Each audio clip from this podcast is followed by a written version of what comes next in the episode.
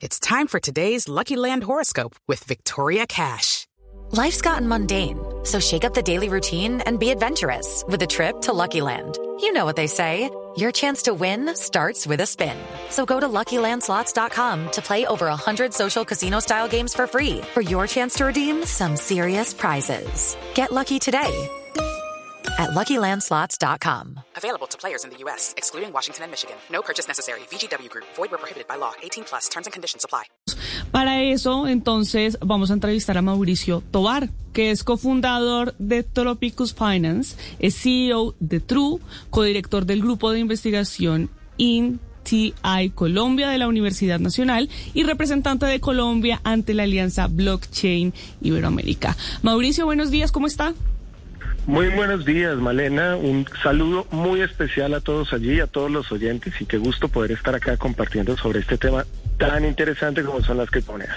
Qué bueno, Mauricio, bienvenido. Pues empecemos contándole a los oyentes qué son las criptomonedas y cómo funcionan. Pero con plastilina, por favor. Sí. Por favor. Por supuesto, por supuesto, claro que sí. Las criptomonedas son el primer método que tenemos en siglos para poder hacer transferencias persona a persona sin necesidad de intermediarios. Y toda esa confianza que nosotros normalmente depositamos tanto en el Banco Central que lo genera, como en los bancos privados o en las casas de giros para hacer esas transferencias en el caso de que son internacionales, ahora no lo hacemos en esas instituciones, sino que lo hacemos en una tecnología. Esa tecnología se llama cadena de bloques o blockchain. Entonces, todo ese mecanismo de intermediarios que tenemos o que hemos tenido que utilizar históricamente para poder enviarnos dinero, Ahora lo podemos hacer simplemente con una tecnología. ¿Y qué similitudes tienen estas criptomonedas con el dinero normal o el que utilizamos día a día? ¿Y qué diferencias tienen estas criptomonedas con ese dinero? Bueno, se emiten como, como lo hace el Banco Central, que emite el dinero de las monedas locales. Acá se emite, pero con una diferencia.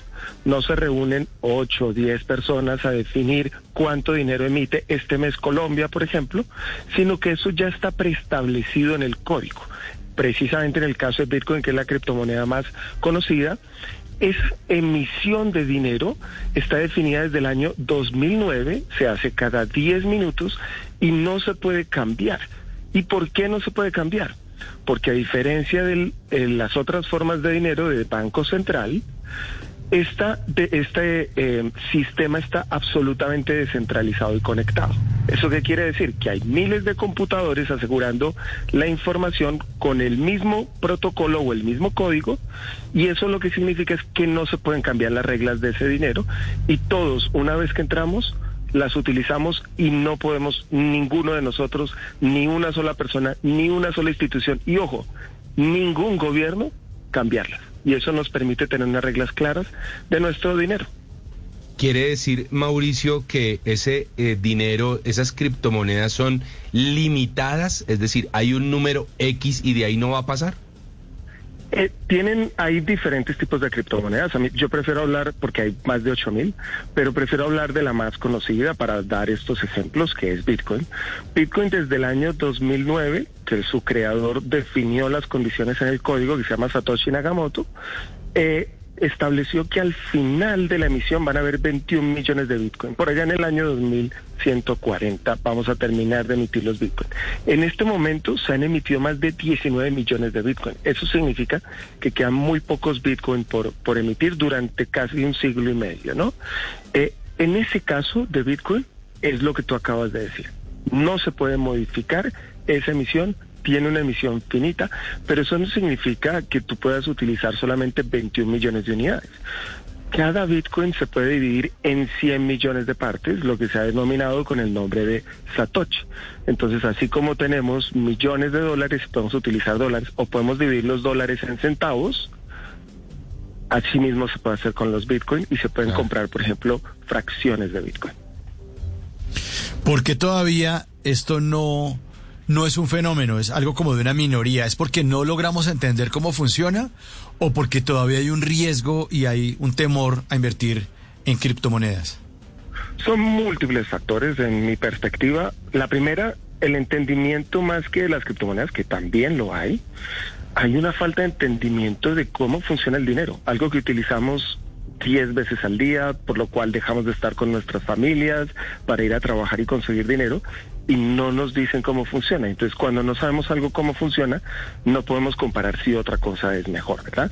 Pero más allá de eso, hay otras implicaciones. Por ejemplo, utilizarlo no ha sido fácil. Cada día es más fácil por temas de experiencia de usuario y diseño para que sea, eh, eh, digamos, fácil en el, en el futuro para mi abuela. Como antes era muy difícil utilizar el Internet y ahora mi abuela lo utiliza a través de WhatsApp sin saber que lo está utilizando.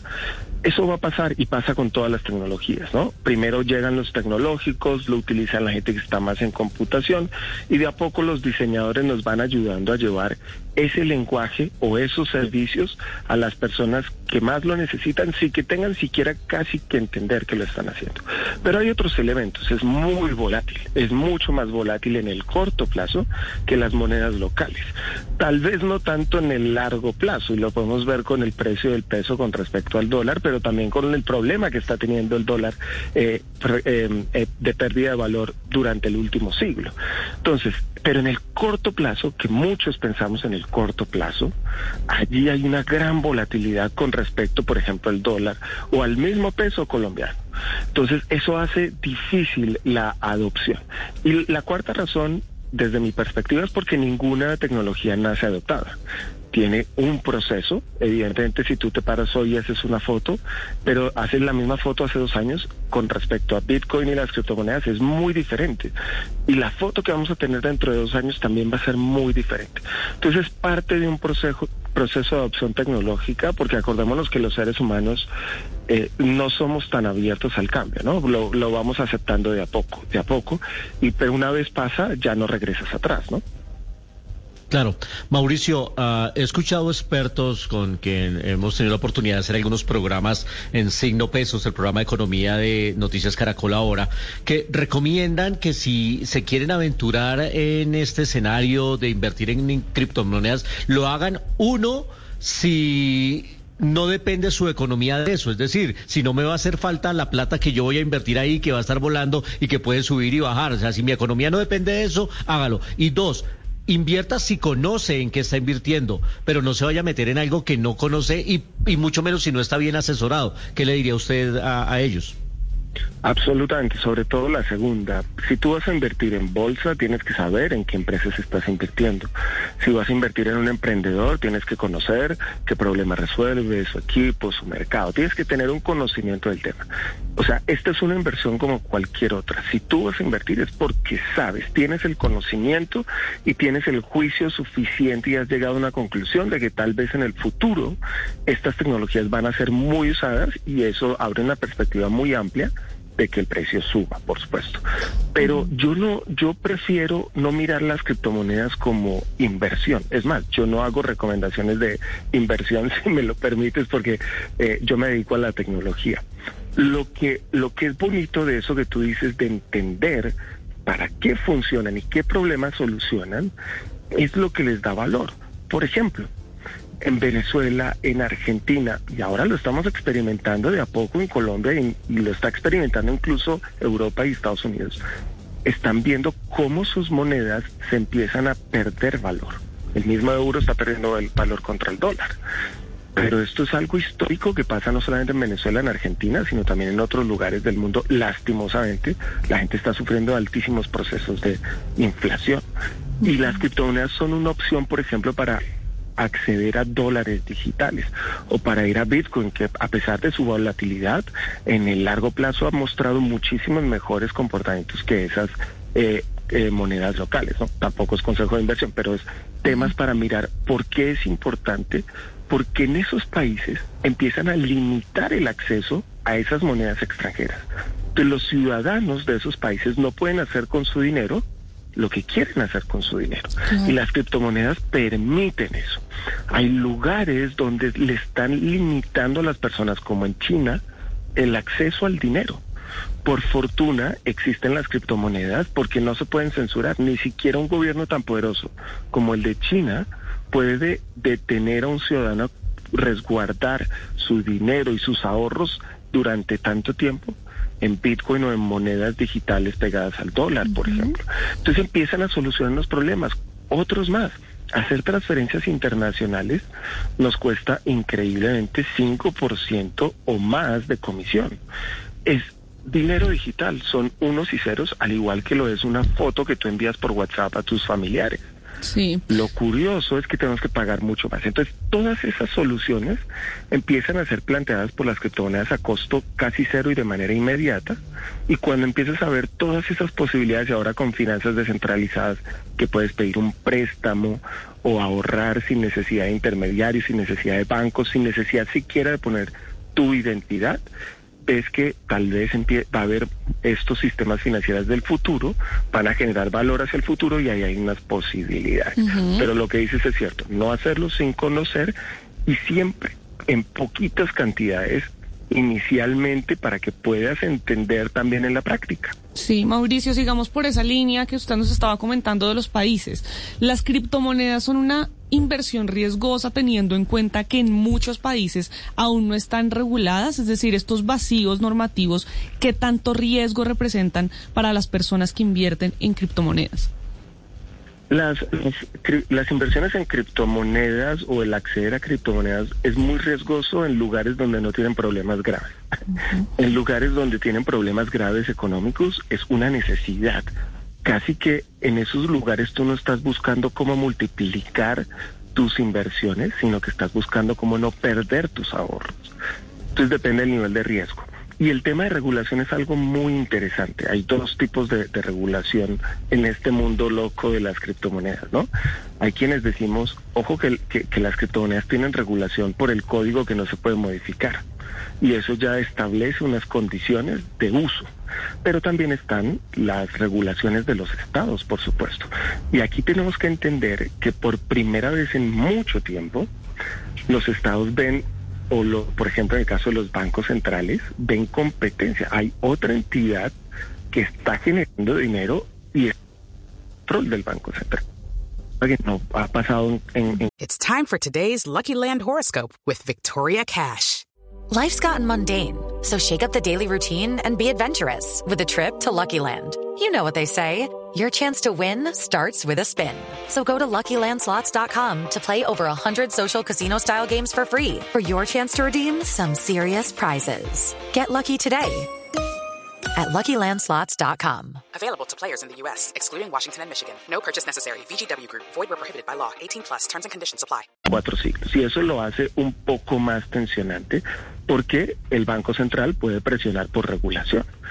Y eso ha llevado a que estos procesos de regulación, particularmente en esta tecnología, tengan todos los colores posibles y haya tomado todos los tiempos posibles. Hay colores como en El Salvador, donde todo Bitcoin es perfectamente legal, donde hay una ley, donde se promueve su uso. Hay lugares como en Bolivia, donde es absolutamente prohibido utilizar las criptomonedas.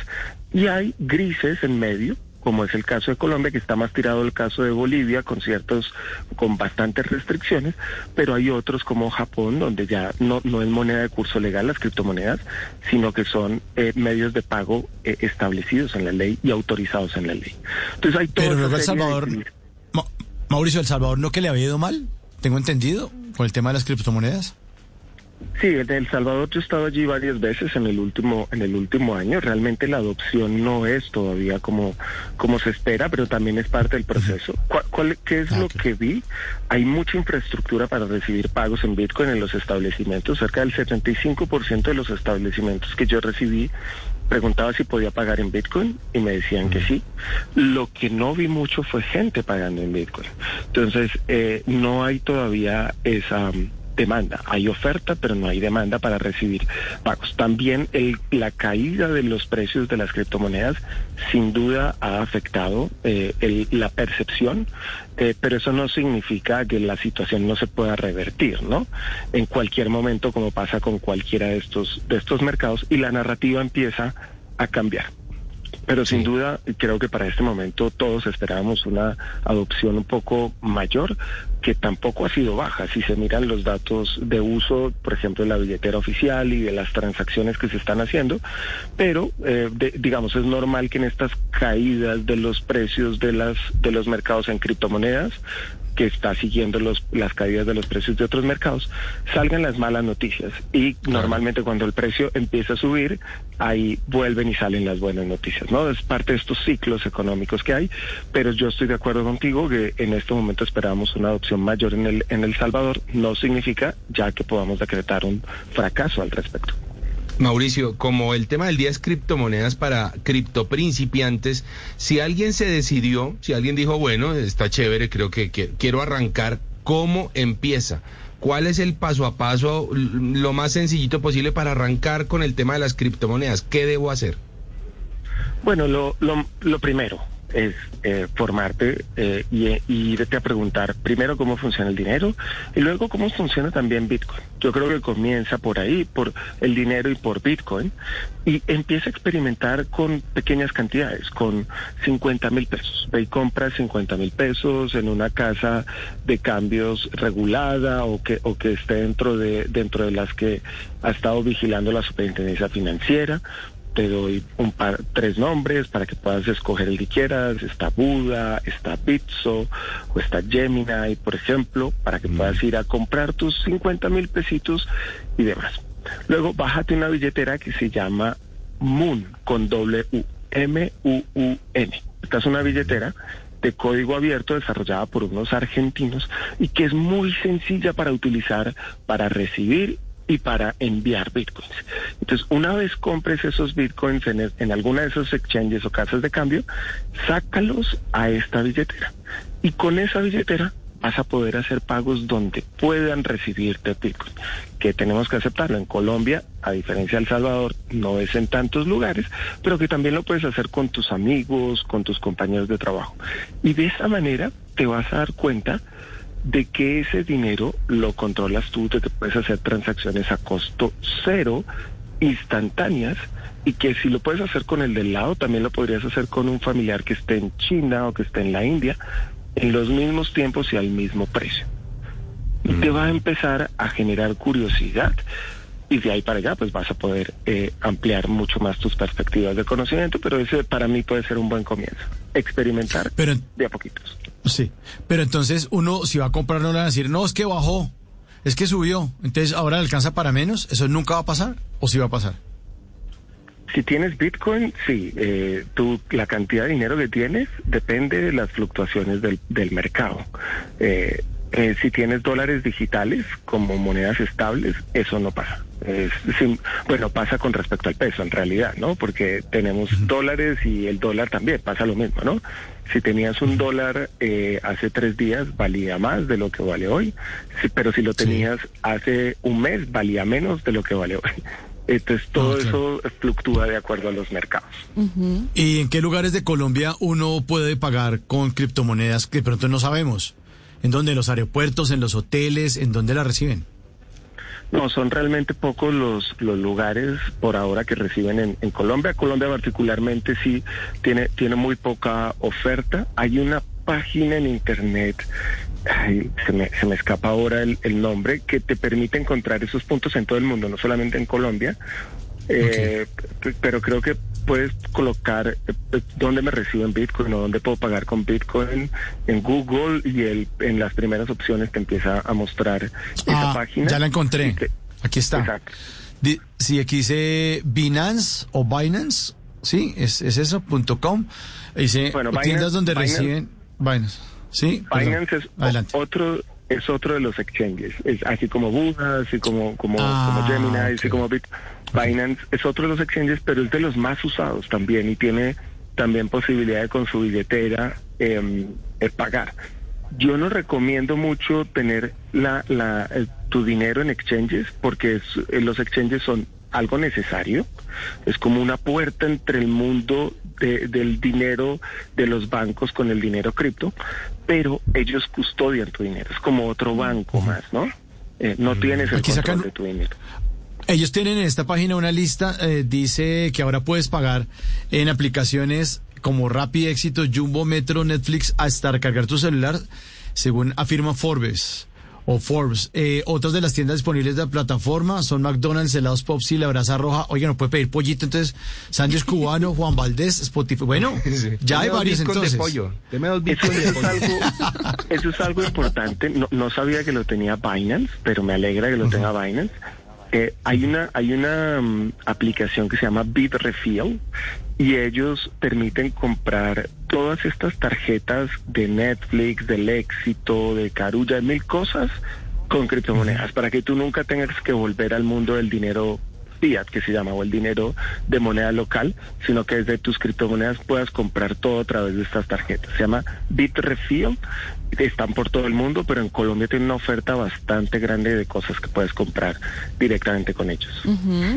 Mauricio, ahora hablemos de las personas que tienen ya criptomonedas y que están acá en Colombia que todavía pues el Congreso de la República no ha regulado las criptomonedas por medio de una ley, sí se ha hablado, se ha discutido el tema, pero todavía no está regulado. En ese sentido, ¿qué responsabilidades tributarias tienen las personas que tienen inversiones en criptomonedas y hacen transacciones con ese tipo de monedas? Es decir, ¿tienen que pagar impuestos por esas transacciones o, por ejemplo, de cara a, a todos los a todos los, los impuestos que debemos pagar, tenemos que tenerlo en cuenta si yo tengo, por ejemplo, ese tipo de inversión? Mauricio. Se fue a cambiar criptomonedas. se fue a comprar un pollito. ¿Me escuchas? Perdón. Sí, sí, Mauricio. Ahora sí. Disculpen. No, no, es que no es que le escape a la, pregunta de los impuestos. Um, la, la, para transaccionar no hay ninguna eh, posibilidad o no hay ninguna reglamentación en este momento para que tú pagues impuestos. Es como, como si fueras a transaccionar en pesos, ¿no? Eh, no es ilegal. Eh, el Banco de la República ha dicho que no es moneda de curso legal, lo que es evidente, que no la recomienda para su uso por su alta volatilidad, pero en Colombia no es ilegal si tú haces transacciones en cripto. Ahora, para el tema de impuestos de ganancias, si llegas al final de año y has tenido una ganancia con respecto a tus criptomonedas, lo que se ha dicho, pero tampoco hay una norma así súper específica, pero lo que se ha dicho en una guía es si tú ganas dinero con vacas o ganas dinero con pan o ganas dinero con lo que sea y tienes esa ganancia, tienes que declararla. Y ven ellos las criptomonedas como vacas más. Entonces, si tú ganaste dinero con criptomonedas, es un activo y tienes que declarar esas ganancias de ese activo. Em, por ahí hay una guía ya de la DIAN que sacó hace como tres meses, donde establecen cómo se deben declarar eh, la, la tenencia de criptomonedas. Ahora, esa ganancia solamente se hace efectiva una vez conviertes esas criptomonedas a moneda local. Mientras no has convertido a moneda local, esa ganancia se puede dar o no, como si fuera una acción de la bolsa de valores. Tú en la bolsa de valores, pues pareciera que tienes unas ganancias, pero hasta que no vendes esas acciones, no ejecutas esas ganancias. Es decir, yo puedo ser millonario en criptomonedas, pero en la vida real no lo eres en las dos, pero todavía no lo eres para la entidad de impuestos. O sea, mientras yo no convierta esa millonada en criptomonedas a mi moneda local, pues realmente para la DIAN, entre comillas, no existe. Exactamente, exactamente. Ahora, ¿qué problema tienen los gobiernos con esto? Y es que un gobierno no existe solo y no tiene, y, y hay lo que se llama una competencia alrededor de todos estos temas de impuestos. Y hay mucha gente que dice, ah, aquí son restrictivos o me quieren cobrar demasiados impuestos, o como en el caso de Colombia, quieren que yo declare desde 2017 y pague todas las multas de todos estos años y que si quiero declarar aparezca como si fuera un delincuente pagando multas y El Salvador te permite o eh, Portugal te permitirá declararlas con impuesto cero. Entonces la gente prefiere incluso cambiar su residencia fiscal mm. por porque hay esa competencia desde el punto de vista de impuestos de, de, los países y la gente va y busca ofertas diferentes, ¿no? Pues Mauricio, un tema muy interesante, todavía nos falta bastante por explorar y por aprender, pero se acabó nuestro tiempo por hoy acá en este programa. Muchísimas gracias por habernos acompañado, Mauricio Tobar. With the Lucky Land slots, you can get lucky just about anywhere. This is your captain speaking. Uh, we've got clear runway and the weather's fine, but we're just going to circle up here a while and uh, get lucky. No, no, nothing like that. It's just these cash prizes add up quick. So I suggest you sit back, keep your tray table upright, and start getting lucky. Play for free at LuckyLandSlots.com. Are you feeling lucky? No purchase necessary. Void where prohibited by law. 18 plus terms and conditions apply. See website for details.